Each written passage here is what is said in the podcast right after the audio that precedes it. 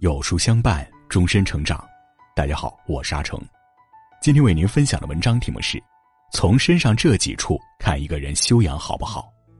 如果你喜欢今天的分享，不妨在文末右下角点个再看。真实的信仰中有这样一句话：人的修养往往在不经意的言行举止中体现。一个人的外表可以精心打扮，呈现出一副优雅的姿容。但再好看的相貌也掩盖不住一言一行中暴露的修养。一个人的修养好不好，全看身上这三处：一，嘴能亮人。古语云：“言出如剑，不可乱发；一入人耳，有力难拔。”说出去的话就像射出去的箭，话一出口很难收回，一旦说错了话，就有可能伤人于无形。而学会嘴下留情，懂得体谅他人，则是一种难得的修养。知乎网友薛定谔的猫分享了这样一件难忘的事儿：有一次，他和几位刚认识的朋友去吃烤鸭。他小时候生活在县城里，没见过什么世面，那是他第一次吃烤鸭。他不知道那些桌上的黄瓜、大葱是要蘸着酱和烤鸭一起包在面皮里吃的。因为当时饭店里客人很多，烤鸭迟迟没有上桌。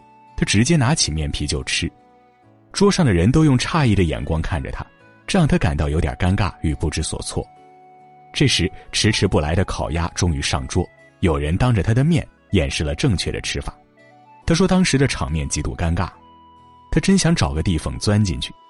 幸好餐桌上的一位朋友说道：“你也喜欢单吃面皮吗？我特别喜欢这面皮，即使不搭配烤鸭，单吃也很香。”随后拿起一张面皮，也像他这样单吃起来。这位朋友不仅化解了他当时的尴尬，还成为了他日后最好的朋友。谈吐之间，处处顾及他人的感受，这样的人一定很善良。蔡康永说：“我不在乎说话之术，而在意说话之道。我的说话之道，就是把你放在心上。会好好说话的人，是一种难得的修养。常常出口伤人的人。”通常也交不到真心的朋友，管好自己的嘴，人生中所有的美好便会如约而至。二眼能容人，周国平说：“一个人如何对待持有不同观点的人，比他自己持有何种观点更能反映他的文明程度。一个人若能容人容事，那么他与人相处的过程必定非常和睦，不必求同，但求包容。”电视剧开端中，喜欢猫且喜欢二次元的男孩卢迪令我印象深刻。有一集，反诈小组看见卢迪背着包鬼鬼祟祟，他们怀疑卢迪的背包里有炸弹，想方设法的让卢迪打开背包，但是打开后里面并没有炸弹，只是窜出一只小猫。原来卢迪从小就喜欢猫，想养猫，但由于他有哮喘病，他的母亲担心猫毛对他的健康有影响，所以坚决反对他养猫。他每养一只猫。就会被母亲扔掉，因为母亲不让他养猫，也不许他经常出门，两人各自坚持，母子双方矛盾越来越深。长大后，卢迪为了养猫，在外租房，建立了自己的秘密基地，每天下班后都会来到基地喂猫。为了重新拉近与儿子的关系，母亲开始思考，在卢迪生日的那天，母亲穿上了二次元的衣服为他庆祝生日，还精心为他准备了一份生日礼物——一只无毛猫。母亲终于理解了卢迪，选择包容，还为他找到了一只无毛猫，解决了哮喘问题。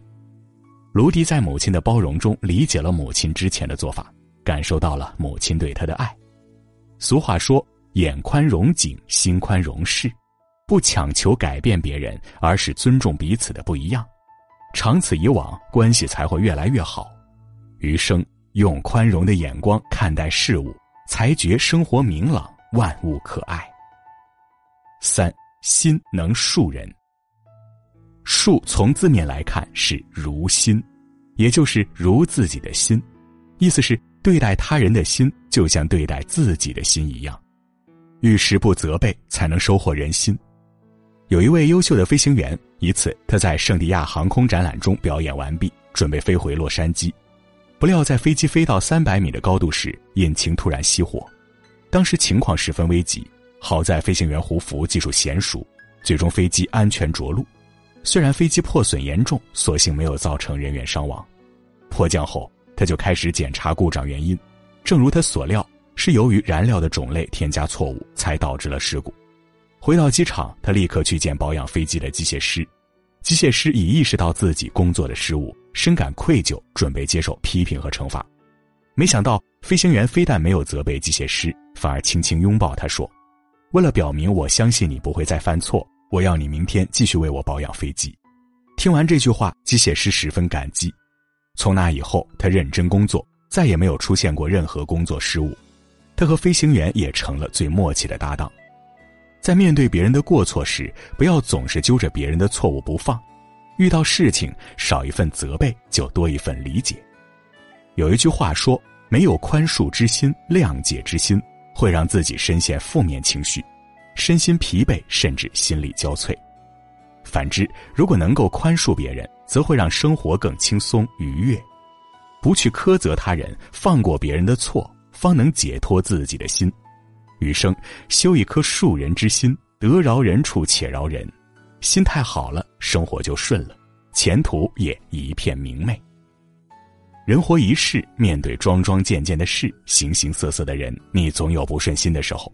若是任性随心的表现不满，终会伤人伤己。反之，修好你的嘴眼心，和气待人，则能渡人渡己。就像孟子所说：“爱人者，人恒爱之；敬人者，人恒敬之。”把修养根植于心。当你学会体谅世界，世界也会对你温柔以待。点个再看，与朋友们共勉。